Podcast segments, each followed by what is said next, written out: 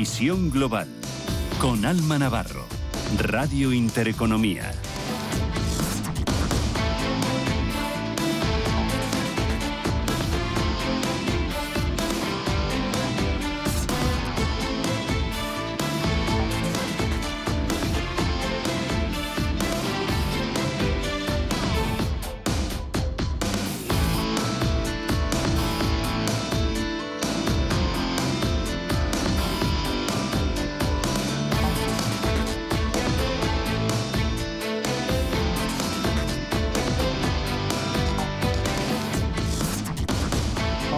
Tarde, 7 si nos escuchan desde el archipiélago canario. Bienvenidos a Visión Global en Radio Intereconomía. Segunda hora de esta edición de viernes 26 de enero del programa en la que estamos viendo en la renta variable norteamericana signo mixto y cierta tregua en los índices que están muy cerca, por no decir superando máximos históricos día tras día. Tenemos el índice tecnológico Nasdaq dejándose un 0,4% en los 15.446 puntos, al SP500 que recorta un 0,17 hasta los 4.885 puntos y al Dow Jones de Industriales en positivo, aunque por la mínima avanza un 0,02% hasta los 38.000 57 puntos. Wall Street ha concentrado los focos de atención en la publicación del indicador de inflación preferido por la Fed, el deflactor subyacente de consumo privado que sirve para evaluar la marcha del proceso de desinflación de la economía de Estados Unidos. El dato final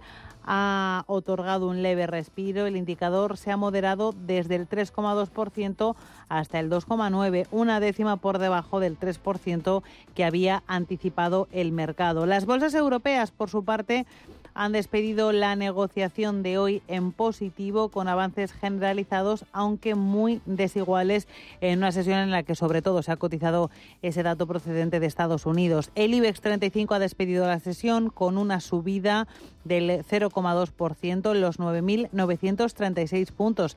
Ha sido la bolsa que menos ganancias ha experimentado al cierre de negociación. Destacan, sin embargo, las fuertes subidas del CAC 40 de París, que se ha despedido con una revalorización del 2,28% en los 7.634 puntos. El causante, Louis Vuitton, que ha presentado resultados y ha barrido en los resultados y en cómo ha despedido la negociación, lo ha hecho con un repunte cercano al 13% en los 773 euros por título.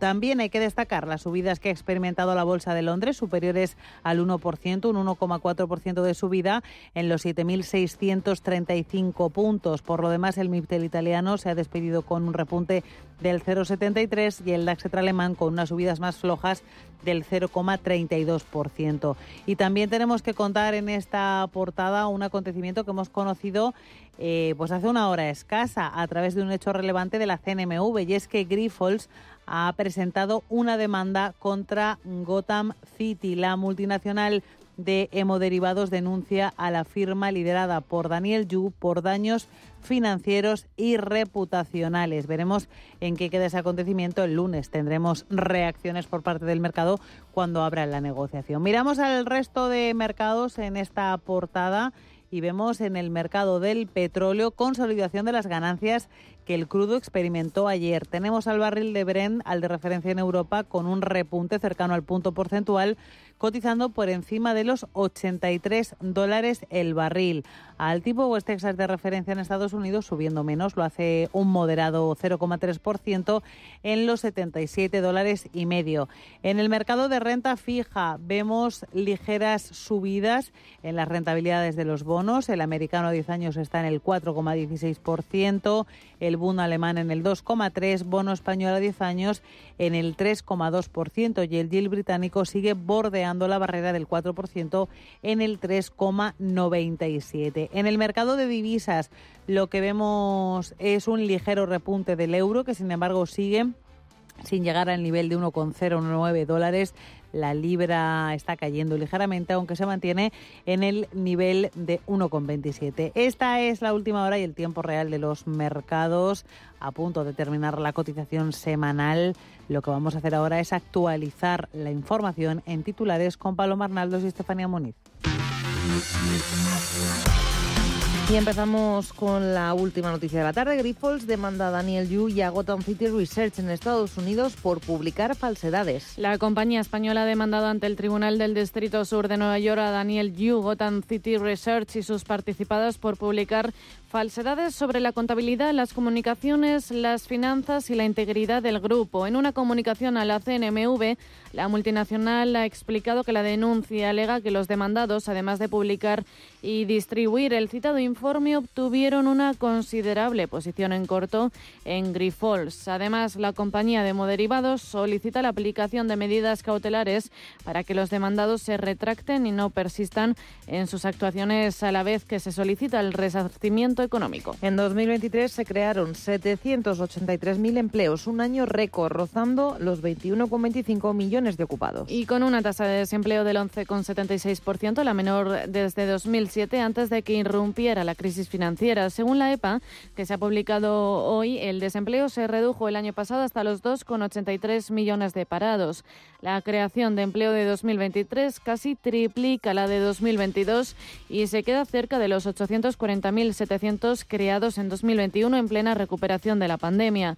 La vicepresidenta segunda y ministra de Trabajo, Yolanda Díaz, ha considerado que se trata del mejor año en creación de empleo desde 2005, algo en lo que también coincide el ministro de Economía, Carlos Cuerpo, quien ha destacado los datos del mercado laboral en 2023. Dicen un año excelente que muestra la fortaleza y resistencia de la economía española. Los escuchamos unos datos eh, de la situación del mercado laboral en 2023 que demuestran la fortaleza, la resistencia de esta recuperación de la economía española y el dinamismo de nuestro mercado laboral, incluso en un contexto internacional que es particularmente delicado y, y complicado. Esto no es magia, es una política rigurosa, consciente y comprometida con el bienestar de los y las trabajadoras de nuestro país. Es la reforma laboral que hemos impulsado desde el diálogo social. El presidente del Gobierno ha anunciado la puesta en marcha de la ampliación del aeropuerto Adolfo Suárez Madrid-Barajas. La inversión alcanzará los 2.400 millones de euros y será la mayor inversión en infraestructuras aeroportuarias de la última década. La ampliación permitirá alcanzar la capacidad de 90 millones de pasajeros en el año 2031, un 28% más que la capacidad actual. Sánchez ha resumido que Barajas hoy genera directa e indirectamente casi el 10% del PIB de la Comunidad de Madrid y asegura que va a crecer significativamente cuando la inversión esté concluida. Pedro Sánchez ha hecho este anuncio durante su intervención en Fitur. Proyecto de ampliación del aeropuerto Adolfo Suárez Madrid-Barajas, 2.400 millones de euros, la mayor inversión en infraestructuras eh, que eh, vamos a tener durante esta década o durante la última década en infraestructuras aeroportuarias. Bueno, ¿en qué se va a traducir esta importantísima inversión? En primer lugar, en un fuerte crecimiento de, eh, de capacidad y de rutas. En segundo lugar, en la creación de miles de empleos directos y también indirectos y, en tercer lugar, de la generación de riqueza. Comisiones Obreras y UGT convocan huelga en Renfe en Cataluña el 16 y 19 de febrero por la falta de personal. Las secciones sindicales de Comisiones Obreras y UGT en Renfe han convocado a los trabajadores a secundar una huelga el viernes 16 y el lunes 19 de febrero de 7 a 9 de la mañana y de 3 a 5 de la tarde por la falta de personal en Rodalíes de Cataluña. En un comunicado denuncian que Renfe ha ido descapitalizando de personal los servicios de comercial en Cataluña en los últimos años de forma desproporcionadamente inversa al número de viajeros y de incidencias que sufre Rodalíes. Y H&M comunica el cierre de 28 tiendas en España y el despido de 588 trabajadores. La cadena sueca H&M ha comunicado la puesta en marcha de un procedimiento de despido colectivo por causas organizativas, productivas y económicas. El proceso de negociador planteado por la compañía textil empezará en septiembre. Los sindicatos consideran que la medida es demasiado agresiva y creen que se pueden buscar soluciones que no impliquen la pérdida de empleo en una plantilla ya diezmada desde el proceso de despido colectivo que se produjo en el año 2021.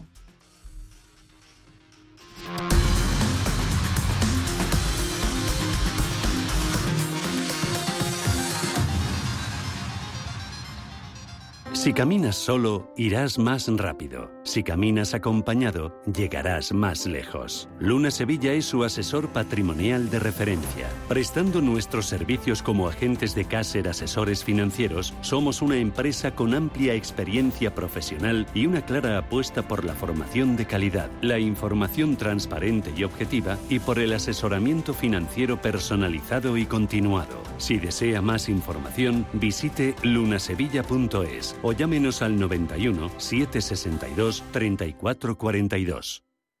Los viernes a las 10 de la noche tienes una cita con otro gato, el gato gourmet. Andrés Sánchez Magro presenta una guía semanal gastronómica, enológica, de restaurantes, literaria, musical, con todos aquellos ingredientes necesarios para cocinar la buena vida. El gato gourmet, los viernes a las 10 de la noche aquí, en Radio Intereconomía.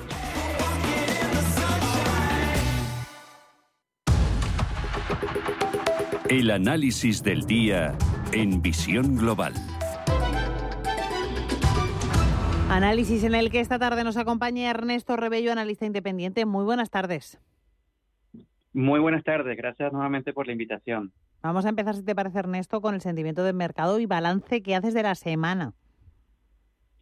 Eh, bueno, el sentimiento de mercado se mantiene alto, se mantiene en niveles de codicia extrema, según lo, indica el índice que publica el CNN de, de codicia y miedo, está en 76 puntos sobre 100 y yo considero que está mm, eh, impulsado por los datos macro, ciertos datos macroeconómicos positivos que se han venido publicando esta semana en Estados Unidos, principalmente por el dato del Producto Interno Bruto, que mm, aunque muestra signos de ralentización, no fue, mm, el crecimiento fue mayor a lo esperado, ¿no? Se está esperando un 2% de crecimiento del PIB y el dato llegó en 3,3, con lo cual está está muy por encima de, lo esperado. También otros datos que le dan impulso al mercado y las expectativas de crecimiento de la bolsa em, están todo lo que tiene que ver con, el, ingreso de los hogares y el consumo de los hogares. ¿no? El dato de, del crecimiento del ingreso personal em, se mantuvo bastante estable en diciembre, creciendo un 0,3% aproximadamente, pero el dato importante aquí es el gasto personal que creció más de lo esperado. Sabemos que en Estados Unidos el 70% del PIB aproximadamente proviene del consumo. Eh, y este dato del, gasto personal creció en 0,7%, eh, mayor de lo que estimaban los analistas, que era un 0,4%. Entonces, por allí yo creo que eh, este tipo de, noticias que aún dan las señales de, de, que pareciera de que la economía estadounidense está está fuerte, que el consumo está fuerte y que mm, eh, podemos evitar una recesión, aunque yo tengo también el otro lado de la moneda eh, sobre esto, pero, pero bueno, estos son los datos que se están publicando esta semana eh, y que le están dando un impulso al mercado. Vamos a hablar precisamente de esos datos que se han ido conociendo en los últimos días. Hoy hemos conocido ese deflactor PCE, se acerca al 2%. Es verdad que se mantiene estable respecto al mes anterior. También es verdad que la inflación subyacente eh, da buena muestra de que está cayendo. Lo está haciendo muy poquito a poco, también es verdad. Podemos encontrarnos algún pico de subida de la inflación en los próximos meses, pero vemos la luz al final del túnel, nos podemos ya relajar con el soft landing o no teniendo en cuenta el panorama geopolítico. Sí, cierto, muy interesante lo que comentas. Hay que hay que recordar que este este deflactor, como se le llama, es eh, el índice de precios del gasto del consumo personal. Es como eh, la Fed lo utiliza un poco como como un indicador, un indicador adelantado del dato de inflación que puede venir más adelante en, unas semanas, ¿no? Entonces es un dato preferido por la Fed para analizar estos temas de cómo va de cómo va la inflación y si su y si la inflación se está acercando a su a la meta, que la meta para ellos es el 2%, que es bueno, podemos considerar como el promedio histórico de Estados Unidos. Sin embargo, hay que ver que ese, ese, mm, esa inflación subyacente o esa inflación, vamos a decir, el, el núcleo inflacionario se mantiene muy cercano a 3, a 3%, ¿no? Eh, y eso aún lo eso aún le indica que está bastante por encima de, de lo que se quiere alcanzar por parte del, Banco Central de Estados Unidos. Entonces, allí el descenso a, bueno, se está manteniendo la tasa de crecimiento de inflación, no hay que olvidar que, que, la inflación es una variable que se va acumulando, ¿no? Sigue creciendo, pero de una manera más lenta. Em, y es cierto que yo creo que tampoco se está considerando eh, el impacto que puede tener todo lo que tiene que ver con el, encarecimiento de los fletes a nivel global por los mm. eventos geopolíticos y además de que se mantiene elevada eh, el precio de, los carburantes, ¿no? del petróleo y, los carburantes refinados. Y yo creo que esto es un proceso que al final lo vamos a ver quizás en nuestro bolsillo en los próximos seis meses. Esto no es una... Eh, trasladar el precio de los fletes al, al consumidor final toma tiempo, toma tiempo. Entonces hay que, hay que entender esto, ¿no? Que quizás este impacto que estamos viendo hoy geopolíticamente lo vamos a ver en los bolsillos, eh, yo creo que en los próximos seis meses. Ernesto, de momento de lo que sí que vemos es resistencia de la economía estadounidense. Entiendo que esto da margen para que la Fed retrase las bajadas de tipos que tanto está esperando la renta variable. ¿Hasta cuándo se da ese margen? Sí, es que aquí hay temas interesantes que podemos entrar en detalles, pero lo voy a, mencionar brevemente porque eh, hay un discurso creo que bastante positivo en cuanto a, que se va a evitar la recesión, va a ser un soft landing, pero hay que analizar la historia también un poco, ¿no? Y ciertos indicadores macro. Entonces yo creo que la FED allí está viendo, de, no solamente está analizando la inflación y que pudiera retrasar la decisión quizás, eh, bueno, en, en, en, diciembre la mayoría pensaba que, que, la bajada de tipos iba a venir en marzo, pero ya todo se está, se está retrasando y se está hablando ya de mayo, de junio, quizás julio, ¿no? Entonces, eh, la FED también está analizando otros indicadores macroeconómicos que están anunciando mm, nubarrones en la economía estadounidense. Y te voy a dar una lista bastante extensa, pero brevemente, ¿no? Por ejemplo, la reversión de la curva de tipos, el indicador líder del Conference Board, el índice de condiciones financieras, el declive en el crédito bancario, la contracción de la tasa de ahorro de las familias, la morosidad en hipotecas, en tarjetas de créditos y, en, créditos de coches, eh, todo lo que tiene que ver con, el mundo inmobiliario comercial, las, oficinas vacías y, las deudas de ese sector que, que también están ahí dentro del balance de muchos bancos, ¿no?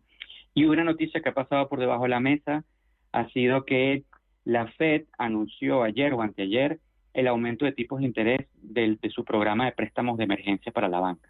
Y además de eso, ya anunció que a partir de marzo va a eliminar el programa de préstamos de corto plazo que le ofrece a la banca, con lo cual pudiéramos estar en, las puertas de un credit crunch, ¿no? De una restricción al crédito muy fuerte. Entonces, esas son las otras variables que están indicando que, que yo creo que la recesión es una situación que hay que tenerla allí contemplada y que no hay que cantar victoria antes. Y, y yo creo que la Fed va a retrasar sus decisiones eh, dependiendo de este panorama también macroeconómico y no solamente de la inflación. Ernesto, eh, vamos si te parece, una vez habla, eh, hemos hablado más en profundidad un poquito de asuntos macroeconómicos, vamos a hablar un poquito más de compañías, porque está siendo también protagonistas esta semana, porque están presentando resultados y hay que empezar por la parte menos positiva, drásticas caídas en Intel tras su presentación de, resultados. Eh, drásticas caídas que ahora mismo se está dejando más de un 12% la compañía. Así es, y bueno, ver estas caídas tan pronunciadas de empresas tan importantes, eh, bueno, siempre encienden las alarmas, ¿no? Y es cierto, lo, lo que está sucediendo con Intel yo creo que es un proceso que ya viene de hace muchos años atrás.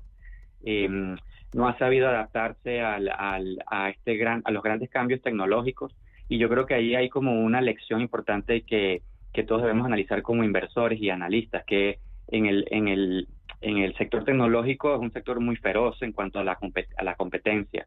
Y aquí no hay gigantes que no puedan caer. Cualquier gigante podría caer y perder un gran nicho de mercado. Esto es lo que está sucediendo con Intel. Y, eh, por supuesto, aquí hay eh, mucha tela que cortar, pero lo que ellos están previendo eh, para el primer trimestre del año está muy por debajo de las expectativas de los, de los inversores y los analistas y por eso es que se ha producido esa, esa caída, ¿no?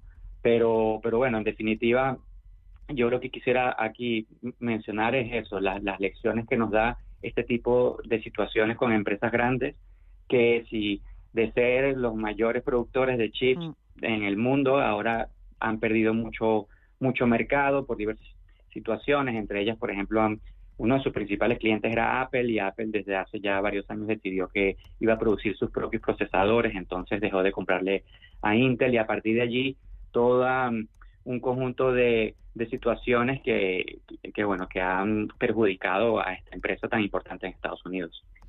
Te quería preguntar también eh, por el otro extremo, Louis Vuitton, eh, la firma francesa de lujo, el conglomerado francés de lujo, que también ha rendido cuentas y que ha tirado de la Bolsa de París de forma muy intensa hoy y ha despedido la negociación Louis Vuitton con una revalorización cercana al 13%. Eh, ¿2024 el lujo se van a llevar bien? Eh, yo, yo siempre tengo estos análisis también analizando todo lo que tiene que ver con el tema macro, pero desde hace ya varios años yo vengo comentando de, de la potencia de esta marca, ¿no? Porque Louis Vuitton es un conglomerado impresionante. Si lo buscan por ahí en Google, la foto de, del CEO con todas las marcas que están debajo de él, hay una infografía impresionante, marcas que uno ni se imagina de, de lujo, y es que el sector de lujo se beneficia de la mega concentración de capital en pocas manos.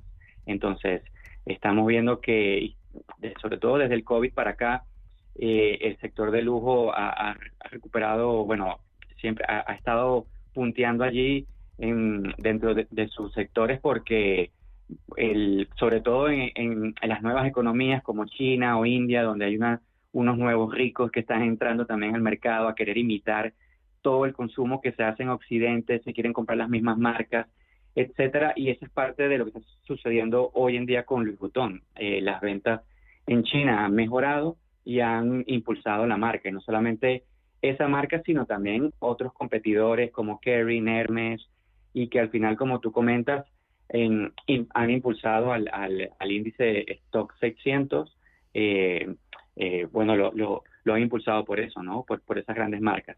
Y, bueno, siempre se comenta que de este lado del mundo, en Europa, en la vieja economía, quien impulsa el mercado, o bueno, quienes están allí punteando son las marcas de lujo de, toda la vida, y del lado estadounidense son las marcas tecnológicas. Pero bueno, este Louis Vuitton es un caballito de, de batalla en, este, en esta parte del, del mundo que es Europa. Y bueno, te quería comentar una esa noticia de última hora que ha saltado a las 7 de la, de la tarde, ese anuncio que ha hecho la CNMV a través de un hecho relevante de que Grifols ha interpuesto una demanda contra Gotham. Ya veremos el lunes cómo reacciona el mercado. Hoy había cerrado Grifols con subidas y estaba subiendo bastante en el NICE. Sí, eh, bueno, ya ellos lo venían anunciando, ¿no? Que iban a, a, ir en contra. Sí, iban a ir en contra del, de, la empresa de la empresa Gottman, eh, porque bueno, era algo que quizás es una lucha, es una lucha de, poder muy, muy, muy importante y, era, era algo que iba a suceder tarde o temprano, llevar esto a tribunales, eh, pero lo que se ha visto es que la, la cotización de la empresa se ha recuperado un poco y veremos si logra disipar todas las dudas en torno a su gestión interna eh, en los meses por venir. ¿Ok? Pero yo siempre comento que esta es una empresa muy potente, con unos activos impresionantes, uno, el valor de las patentes también es muy, muy importante. Y mm, hacer caer un gigante como este, bueno, tendría que, suceder un, gran, eh, una gran situación, un gran escándalo, veamos, aunque esto pudiera decirse que lo es, pero, pero bueno, ellos tienen sus herramientas también para, para defenderse. Y por último, quería comentar contigo esos despidos que se han producido, se han anunciado de nuevo esta semana en diferentes compañías. Esta semana Salesforce y Microsoft. Bueno, y aquí en España HM. Sí, y también eh, Levis. La marca Levis está también, sí, sí, sí, con unos despidos impresionantes. Yo Esto lo hemos venido conversando en el programa en las últimas, las últimas semanas. Es una tendencia que se, está, que se va a seguir observando dentro del mundo de tecnología, porque volviendo al tema de la, de la competencia, ellos necesitan mejorar mucho sus márgenes de ganancias. Y ahora con todo también, eh, todo el boom y los avances tecnológicos en temas de inteligencia artificial, pueden prescindir de, muchos trabajadores. ¿vale? Pero eh, en definitiva es esto, es cómo extraer el máximo margen de ganancia de, la, de, una, de una empresa, cómo se puede hacer, lo primero que, que van a hacer es despedir al personal, ¿no? Eh, y lo vamos a seguir viendo. Ojo que aquí es un tema que en la, en la última, la semana pasada no lo pude mencionar, pero lo quisiera retomar hoy, que la mayoría de estos, de, de, estos despidos son de los que se catalogan en Estados Unidos como despidos de cuello azul, perdón, de, sí, de blue collar, no, perdón, eh, aquí, aquí, me, aquí me confundí. Em, eh, son, son despidos de profesionales de altos niveles de ingreso que son los que terminan motorizando eh, el consumo de la clase media en Estados Unidos, ¿vale? Entonces es importante analizar eso desde, esa perspectiva. Eh, es cierto que muchos de estos trabajadores se reciclan dentro del mismo sector, pero eh, con una tendencia que, que, claro, es muy clara en, la mayoría de las empresas tecnológicas, yo creo que es algo que hay que analizar. Esta cantidad de despidos de Salesforce, de, de, de en otras empresas tecnológicas y de empresas también como Levis, son llamadas la atención, ¿no? que, cuidado que, que estas familias que tienen alta capacidad de consumo ya no la van a tener.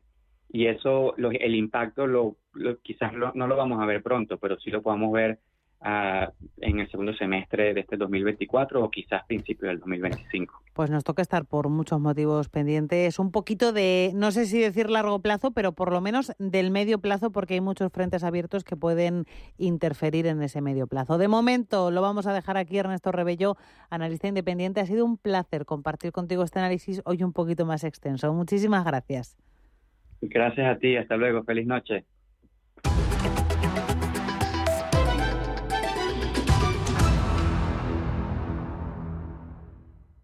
Radio Intereconomía es la mejor plataforma para dar a conocer, relanzar y poner voz a su empresa. Nuestro equipo comercial le asesora para conseguir sus objetivos. Contacte con nosotros en el 91 999 21 21 o escribiendo a comercial@intereconomía.com.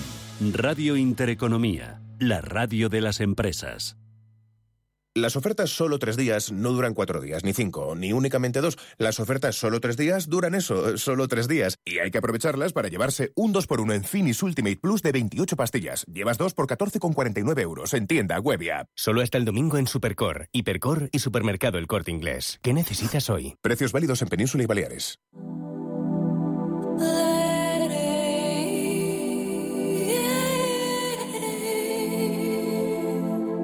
Ruta 42. Los sábados a las 8 de la tarde en Radio Intereconomía. Un viaje infinito por las grandes músicas. Ruta 42.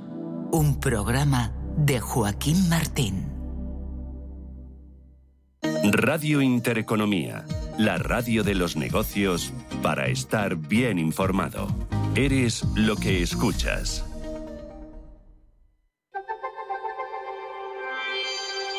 Turismo o el 12% del PIB.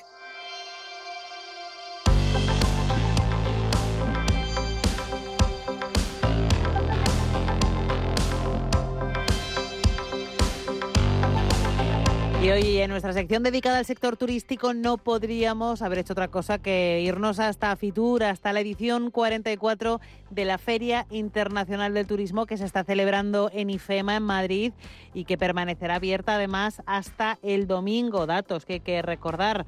9.000 empresas participantes, 806 expositores y 152 países. Y entre ellos destaca uno, es el país socio de Fitur 2024. Hablamos de Ecuador y va a ser el país protagonista de la sección de hoy porque nos acompaña para hablar de su promoción turística Diego Andrade, subsecretario de Promoción de Turismo de Ecuador. Diego, muy buenas tardes y bienvenido. Muy buenas tardes, hermana, ¿cómo estás? Qué gusto escucharte. Espero que todas las personas que nos escuchan estén muy bien nosotros eh, muy felices, muy felices porque en la feria turística más grande del mundo se habla español.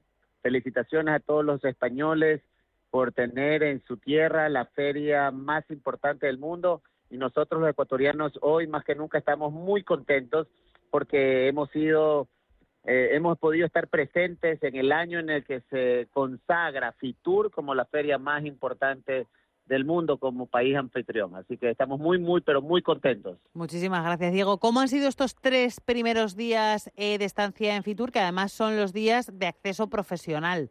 Pues han sido maravillosos, intensos, pero maravillosos. Eh, hace un rato un colega me preguntaba, ¿con qué te quedas? ¿Qué es lo que más te llevas de todas estas actividades? Y la respuesta fue muy fácil, con el cariño de los españoles se nota que los ecuatorianos y los españoles somos como hermanos de la misma madre. Eh, muy, muy, mucho, muy, mucho cariño, mucha eh, amenidad, eh, muchísimo apoyo para nuestro país. Estamos muy, muy contentos de esta, de esta participación.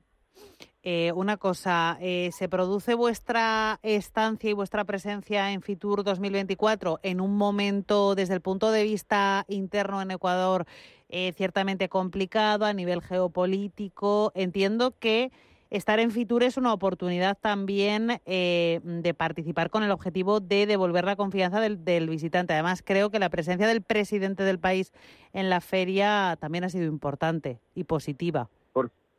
Por supuesto. Eh, efectivamente, el 9 de enero en Ecuador vivimos momentos complicados en donde un grupo de delincuencia eh, transnacional trató de hacernos quedar mal en el mundo y trató de eh, hacer que los ecuatorianos tengamos miedo. Y la verdad es que por unos segundos quizás este, todos nos asustamos, pero la decisiva acción del presidente de la República, Daniel Novoa, eh, con sus decretos 110 y 111, otorgaron a las Fuerzas Armadas ecuatorianas y a las fuerzas policiales ecuatorianas el marco legal suficiente para poder iniciar procesos de ofensiva en contra de estas bandas transnacionales. El día de hoy las Fuerzas Armadas nos han devuelto a los ecuatorianos la paz y la tranquilidad. Los índices eh, delincuenciales se han desplomado y los eh, la tranquilidad regresa a las calles. Es importante decir y recalcar que eh, nuestros circuitos turísticos no se han visto afectados por ningún incidente y por ninguna acción que tengan que ver, eh, ninguna acción eh, delictiva. Galápagos, cero incidentes de seguridad, no ha pasado absolutamente nada en Galápagos. Sí, es importante. La Amazonía, la Amazonía, la Amazonía ecuatoriana, una de las, una de las pocas áreas de la Amazonía que todavía se mantiene pristina y, pura. Ningún incidente de seguridad, ninguna acción que pueda perturbar la, normal ejecución de los viajes eh, turísticos. Las ciudades como Cuenca, como Tabalo, como eh, las áreas protegidas del Cotopaxi, que están muy, pero muy cerca de Quito, ningún tipo de afectación. Y eh, para estos momentos, la paz y la tranquilidad ya también la hemos logrado en, nuestra, en nuestras ciudades principales como Quito y Guayaquil, por lo que eh, es importante decirle a todos nuestros hermanos españoles y europeos que es el momento de continuar planificando los viajes a Ecuador. Eh, tenemos maravillas turísticas, gastronómicas, culturales para compartir con todos. Es importante lanzar ese mensaje de, tranquilidad y de seguridad, efectivamente. ¿Cómo ha sido el año 2023 para el turismo de Ecuador? Mira, el 23 ha sido un año de recuperación. Eh, hemos, hemos superado las cifras de facturación en comparación con el, el 2019, prepandémicos. Eh, si nos comparamos con el 2022, los crecimientos son eh, de dos cifras como en el resto del mundo. Eh, Ecuador viene recuperando el turismo en diferentes sectores. Ya podemos decir que el mercado americano eh, ha superado ampliamente el 2019 y estamos, por ejemplo, eh, aquí en, en Fitur, en España, trabajando para que nuestros hermanos españoles también recuperen los niveles de visita porque estábamos cerca del 96% y contamos que con esta actividad por lo menos el, el año 2024 crezca entre 10 y 15% la cantidad de visitantes españoles que, que, vengan al Ecuador. Y eso te quería preguntar, objetivos para el año 2024. Entiendo que mejorar esas cifras y, y, alcanzar récord. Totalmente. Eh, hemos arrancado, decimos que Fitur es el termómetro del año, eh, del año turístico. Y pues si el termómetro, si, si así es como muestra, vamos a estar con fiebre todo el año. Vamos a estar muy bien porque, porque realmente eh, se, se nota cómo el turismo eh, está vivo en España y en el Ecuador. Nosotros hemos, hemos roto récords en, en, en, en el país, hemos roto récords en el, en, en, en, aquí en Fitur con el stand más grande de la historia que hemos tenido, la mayor cantidad de expositores privados, la presencia de 16 gobiernos autónomos, tenemos presentaciones gastronómicas, presentaciones culturales, presentaciones de destino, eh, actividades ecológicas, bailes, fiestas. Realmente invitamos a todas las personas, a todos sus oyentes españoles que nos visiten en Fitur, en el pabellón número 3. Pues ahí queda esa, esa invitación. Y antes de despedirnos, Diego, quiero hablar con usted de dos eh, vertientes del turismo de Ecuador en las que tengo entendido que se están volcando especialmente. Turismo gastronómico por un lado y por otro lado turismo sostenible y violeta. Por supuesto. Eh, mire, el turismo gastronómico es uno de los pilares de, la estrategia eh, de turismo del Ecuador. Galápagos eh, fue nombrada Patrimonio Natural de la Humanidad en el año 1978. Así que esto no es una esto no es una moda para el Ecuador, es una es un pilar estratégico para el Ecuador.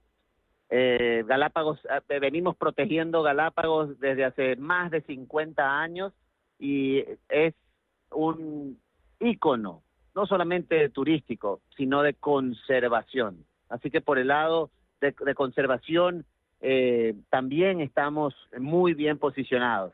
Gastronómicamente, los, eh, Ecuador es un crisol de sabores, eh, desde la costa con ceviches y encebollados, hasta la sierra con locros y, preparaciones con papa y, chancho. no hay cómo no subir de peso cuando uno visita el Ecuador. Y por el lado de turismo, Violeta, el, eh, el Ministerio de Turismo está iniciando con muchísima potencia en el año 2023 un esfuerzo para reconocer, apoyar y motivar a todas las mujeres emprendedoras que están trabajando en el turismo en cualquiera de las áreas, pero no solamente a las a las propias, sino también a las visitantes. Poder asegurar que tenemos destinos seguros, destinos que motivan eh, la visita de, de, de mujeres solas, de mujeres, de grupos de mujeres, y que puedan disfrutar con total tranquilidad y normalidad del turismo y de la industria más hermosa del mundo en el Ecuador.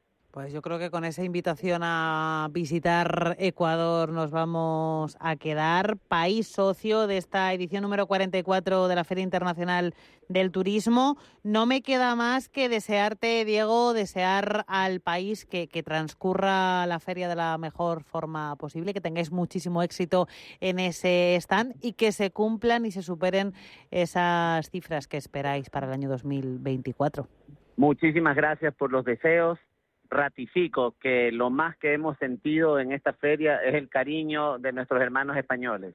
Muchas gracias por el apoyo y muchas gracias por sus comentarios positivos de nuestra nación que está muy, muy cerca del corazón de todos los españoles.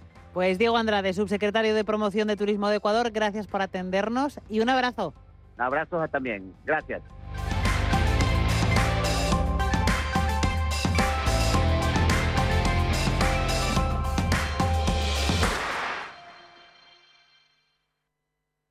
Hola, soy Susana Criado y presento Capital Intereconomía en Radio Intereconomía. Porque la información económica solo tiene un camino, el del rigor y la seriedad. Di que nos escuchas. Desde las 7 de la mañana en Radio Intereconomía.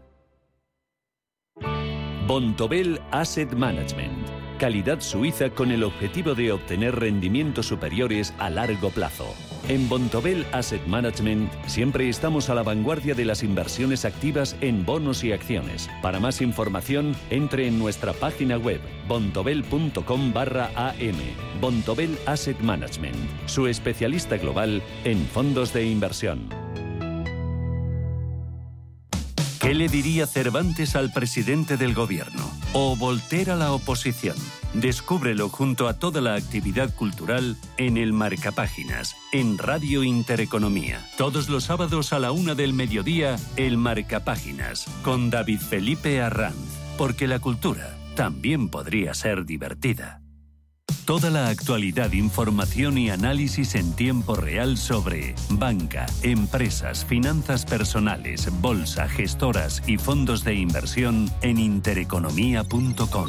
Con la opinión de los mejores expertos del mundo económico, empresarial y bursátil. Toda la programación en directo y con la posibilidad de escuchar en cualquier instante los mejores momentos de la emisora española líder en información económica. Sigue bien informado en intereconomía.com.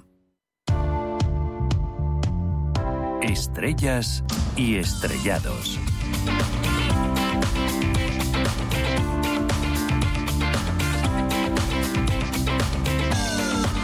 Y ahora vamos a mirar a los valores protagonistas de la semana, por lo bien que lo han hecho o por lo mal que lo han hecho. Y como siempre, las estrellas y los estrellados nos los trae Javier Sant, CEO de Bolsazón. ¿Qué tal, Javier? Buenas tardes.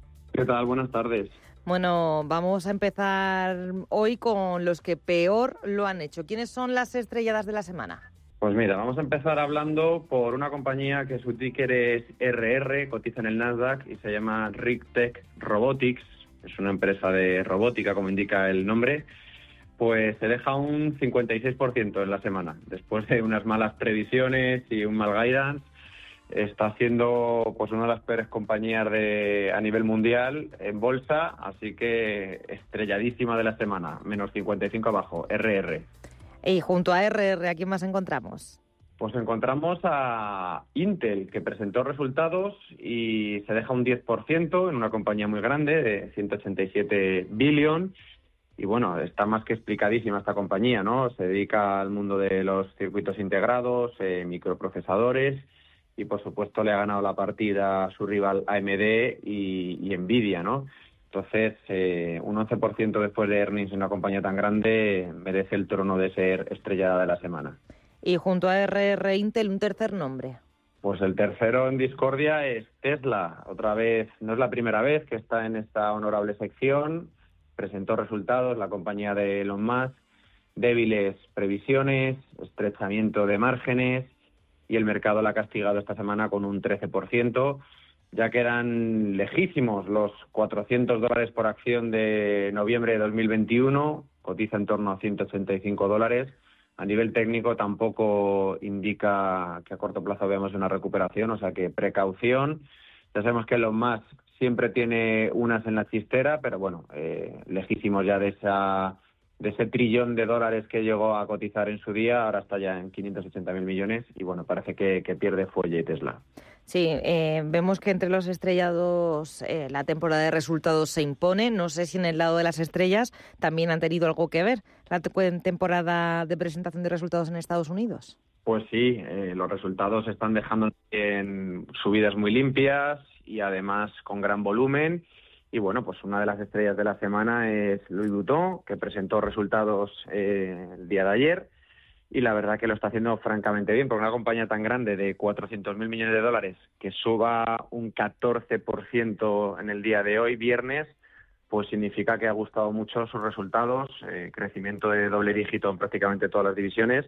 Solo, pues, digamos, ha caído en la parte de licores eh, debido al veto de China y bueno, pues este gigante europeo siempre yo lo he defendido en antena como una de las compañías que hay que tener en cartera. Va directa a máximos históricos y bueno, pues eh, subidón importante en los últimos cinco días, 17% arriba. LVMH, Louis Vuitton. Y con este gigante del lujo, ¿a quién más encontramos en la parte de las estrellas? Pues otra que ha presentado resultados y que han gustado mucho es Netflix. Eh, se revaloriza un 17% en semanal ya camina directa a máximos históricos y sobre todo lo que le gusta al mercado es que no tiene rival en el mundo del streaming, ni, ni HBO, ni Disney Plus, ni Sky, ninguna es capaz de hacerle frente a Netflix, le ha salido muy bien el plan barato con anuncios y bueno, pues eh, demostrando esa fortaleza, acercándose a los, a los 600 dólares por acción, superestrella de la semana sin ninguna duda. Y en el podium, ¿quién acompaña también a Luis Vuitton y a Netflix? Pues vamos a nombrar a Supermicro, el ticker es SMCI, también en semanal se revaloriza un 5%, pero es que en el último mes ha subido un 62% y es una compañía grande de 27.000 millones de dólares. Y bueno, pues es una compañía de semiconductores. Eh, venimos advirtiendo desde hace ya muchas semanas que los semiconductores, gracias a todo lo que tiene que ver con inteligencia artificial, pues tienen el viento de cara y, desde luego pues se deja sentir ¿no? en este tipo de empresas que en un mes te hace un 60% de una compañía más grande que Telefónica pues indica que, está entrando mucho dinero institucional y que tiene el favor de los mercados. Mm, y ya para terminar, Javier, la semana que viene estoy viendo que por sectores tenemos algún banco en Europa también que presenta, ING, Deutsche Bank, PNB Paribas, tenemos eh, pesos pesados de la tecnología en Estados Unidos, Apple, Amazon, Meta, también alguna farmacéutica. ¿Qué podemos esperar de la temporada? Bueno, yo creo que a nivel bancario van a demostrar mucha solvencia con los tipos de interés elevados. Todos los bancos están haciendo buen trabajo y seguramente hay alegrías en ese sector. Y las tecnológicas, pues a lo suyo. Tanto Apple como Meta están cerca de máximos históricos. Lo más fácil es que rompan máximos históricos, pero también hay que tener en cuenta que ya empiezan a cotizar a, múltiplos elevados y, al más mínimo resquicio de catarro en los resultados, pues los inversores las van a castigar. Pero vamos, yo soy optimista con todas las tecnológicas, también con los bancos. Las farmacéuticas son más complicadas. Ahí nuestros oyentes tienen que tener en cuenta que dependen de aprobaciones de fármacos, de inventos y son mucho más volátiles. Hay que tener precaución con ellas. Bueno, pues tomamos nota de todo. Javier Sanz, CEO de Bolsazón, muchas gracias por darnos las estrellas y los estrellados de cada semana. Un placer. Hasta la próxima.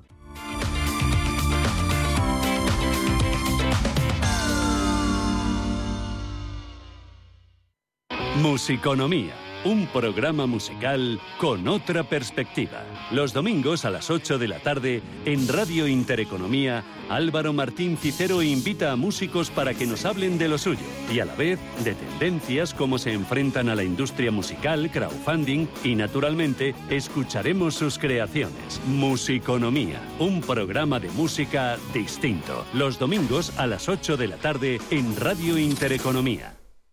Tan, tan, tan. Tan, tan. La cuenta online del Santander es tan, tan fácil de abrir que lo puedes hacer desde donde quieras. Santander en digital es Santander. Santander, por ti, los primeros. Consulta condiciones en bancosantander.es. La Hora de Miguel Ángel es un programa dedicado a la salud y la prevención de enfermedades. Con un lenguaje claro y sencillo, te explica cómo llevar una vida saludable. Todas las noches a la una y media de la madrugada en Radio Intereconomía. Radio Intereconomía. Información económica con rigor, veracidad y profesionalidad. Nuestros oyentes son lo que escuchan. Estrictos precisos, honestos, competentes y capacitados. Di que nos escuchas. Intereconomía, la radio que se identifica con sus oyentes.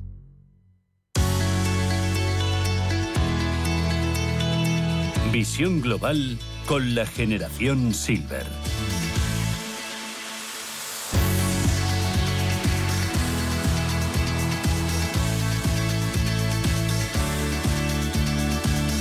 Bueno, pues hoy en Generación Silver, nuestra sección dedicada a analizar al sector poblacional entre 55 y 75 años de la sociedad mundial, cuya presencia no hace sino crecer y ganar protagonismo, ponemos el foco en los influencers, esas personas que desde su posición de relevancia en redes sociales se han convertido en modelos a los que imitar o en los que inspirarse al menos a la hora de tomar decisiones de moda, estilo y belleza.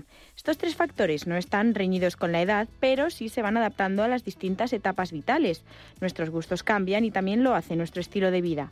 Es por esto que hoy contaremos con Camilo Villa, influencer Silver, para hablar de cómo es ser influencer de una generación con tanta presencia en la economía mundial, pero quizá mm, con no tanta en las nuevas tecnologías. Camilo Villa, asesora, consultora de moda, analista de tendencias y modelo Silver. Muy buenas tardes. Hola, ¿qué tal? María, buenas tardes. Buenas tardes, Camino. Bueno, cuando comenzaste tu carrera profesional en el mundo de la moda, ¿querrías que podrías seguir formando parte del sector ya tanto tiempo o lo veías como algo con una fecha de caducidad quizá más temprana? Sí, quizá veía una fecha de caducidad. Eh, bueno, yo no tenía intención de jubilarme, me encantaba mi trabajo, siempre me ha gustado, es una pasión, pero la verdad es que, bueno, una enfermedad me retiró a casa y ahí descubrí Instagram y ahí se empezaron a abrir puertas diferentes a lo que había sido mi, mi profesión, ¿no? No solo asesora o consultora de moda, o experta, porque ese había sido mi mundo siempre, sino que bueno, eh, bueno, pues sí, eh, acabé siendo pues un poco lo que has comentado, ¿no? Eh, modelo silver, bueno, no me gusta tanto la palabra influencer, yo creo que más que influir puedes inspirar efectivamente a mujeres de, de mi generación, ¿no? Y, y bueno, eh, ha, sido, ha sido realmente una sorpresa muy agradable, muy interesante y que me permite seguir en activo, bueno, pues hasta que, hasta que la vida realmente me permita y me regale esos, esos momentos ¿no? y esas oportunidades. Entonces, nos comentabas eso, que fue a raíz de, de, una enfermedad que tuviste que estar pues más tiempo quizá consumiendo este tipo de, de redes sociales y, y demás plataformas de entretenimiento que decidiste pasar un poco al, al otro lado de, de la historia. ¿Cómo, cómo nace un poco esta idea de compartir tu vida? Sí, pues eh, en realidad, fíjate, con la, la, tecnología, yo lo que realmente eh, averiguaba, investigaba por Internet, pues eran eh, los desfiles, lo que a mí me podía interesar, ¿no? Las revistas online, pero no estaba en ninguna red social, ¿no? Entonces, el, el, el descubrir que, que realmente tú podías convertir una plataforma en una un, bueno pues una puerta abierta para encontrar trabajo no una herramienta para encontrar trabajo porque en el fondo era lo que yo quería no no pretendía exponer mi vida ni ni solamente contar mi estilo de vida o, lo que yo sabía de moda sino que mi idea eh, concreta era realmente seguir activa no Porque creo que es es la clave para tener una, un, un, cumplir años de una manera saludable, ¿no? Estar activa con intereses, con, con curiosidad, ¿no? Seguir aprendiendo, seguir enseñando también de, tu, de todas tus experiencias, ¿no? Esa, esa relación con, con las nuevas también generaciones, ¿no? Eh, el no dejar de, de, aprender, pero también poder enseñar. Yo creo que, que esas dos vertientes son muy enriquecedoras. Entonces, eh, bueno, pues eh, para mí la verdad es que ha sido un regalo de la vida, porque Ahora voy a cumplir 73 años, mm, me encuentro estupendamente, tocaré madera, pero la salud es la clave, ¿no? Sin salud no vamos a ninguna parte, parece algo muy obvio, pero es que es así. Y, realmente yo me siento muy joven, ¿no? No, no Es como que no coincidiera la edad cronológica a cómo me siento realmente, ¿no? Y creo que tiene mucho que ver esto, el, el, seguir activa y el seguir con ilusiones y, y el seguir con sueños, ¿no? Que, que, que se pueden cumplir, porque ahora eh, la vida se ha ensanchado mucho, ¿no? Y tenemos, podemos tener calidad de vida hasta ser, ser jóvenes hasta muy tarde, ¿no? Y, eso también es, es, es, muy atractivo pensar en eso, ¿no? En que puedes seguir haciendo cosas y, y creando, ¿eh? creando y, y compartiendo. Y nos comentabas ahora sobre las nuevas generaciones, porque además de servir de mm. como inspiración, ¿no? Para las, las personas de una edad más similar a la, a la tuya, también crees que pueden ver en ti como un, un, referente al que seguir y algo a lo que aspirar a lo largo de, de la vida, ¿no? Sí, sí, efectivamente. Yo, mm, eh, mira, es otra de las sorpresas, ¿no?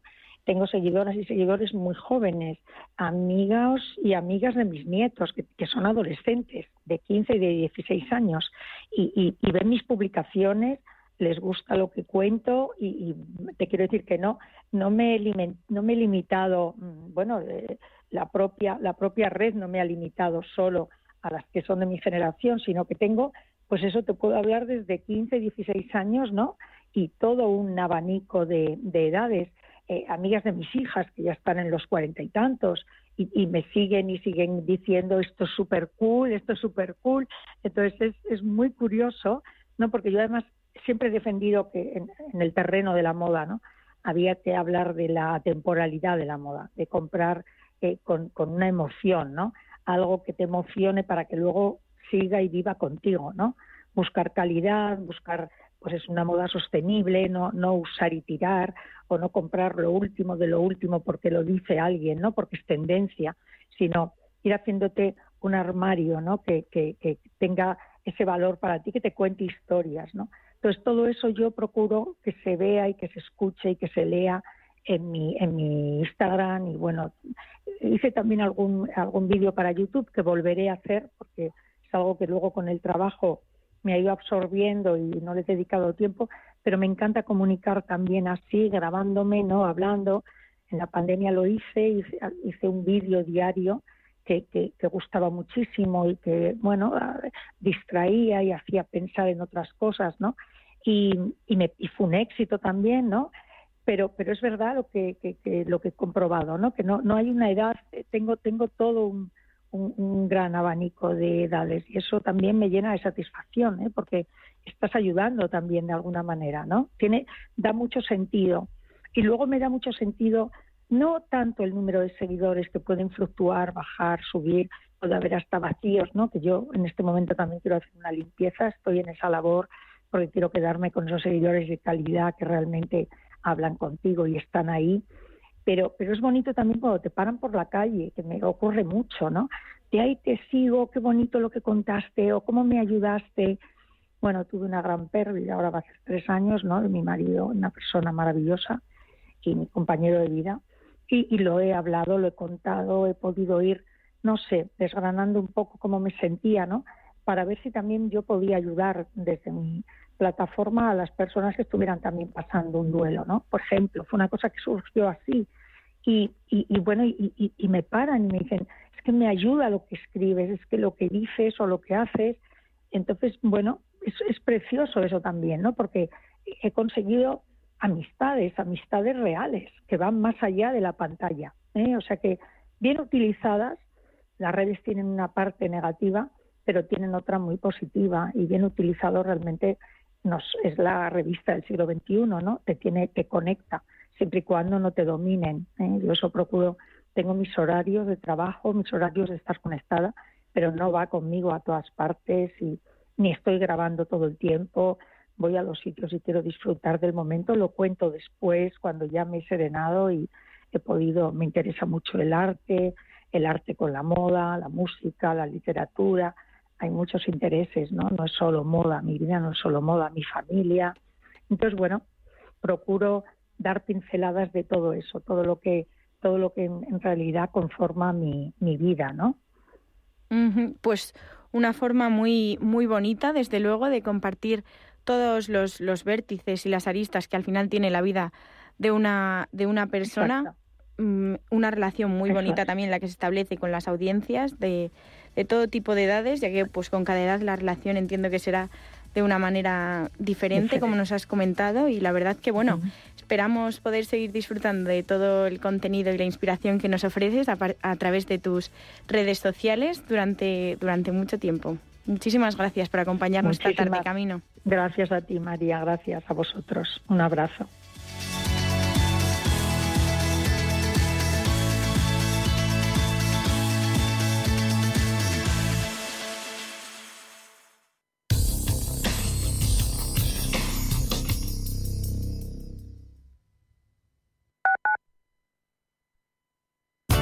Los domingos a las 10 de la noche tienes una cita con El Club de los Negocios Raros. Un magazine dedicado al mundo de los libros. Actualidad, entrevistas, literatura y poesía tienen cabida en este espacio cultural de Radio Intereconomía. Dirigido por Andrés Sánchez Magro. Todos los domingos a las 10 de la noche. El riesgo de pobreza y exclusión social afecta a uno de cada tres menores en España. En la Fundación La Caixa facilitamos metodologías y recursos a más de 400 entidades sociales para dar oportunidades a quienes más lo necesitan y que puedan desarrollar todo su potencial. Solo es progreso si progresamos todos. Fundación La Caixa. Radio Intereconomía. Eres lo que escuchas. ¿Sabía usted que unos pies con problemas pueden paralizar nuestro ritmo de vida? Le proponemos una solución indolora, con una mínima incisión y con anestesia local aplicando las técnicas más avanzadas en cirugía del pie. Clínica Jiménez, calle Alcalá 378. Diagnóstico gratuito 91 367 0071. Centro reconocido y autorizado por la Consejería de Salud y la Comunidad Económica Europea. 91 367 0071. La cultura tiene fuerza en Radio Intereconomía y es algo que Paula Pérez Salazar ha demostrado en Entre tú y yo desde hace más de siete años. Ahora además, con Lady Neutrino, nos acerca a la ciencia de manera irresistible para todos los oídos. Continuamos con imprescindibles como Jacobo Parajes y Patricia Fernández Montero. Y también famosos, cantantes, escritores y artistas. Recuerda, Entre tú y yo, los domingos a las 10 de la mañana. Radio Intereconomía es la radio económica de referencia.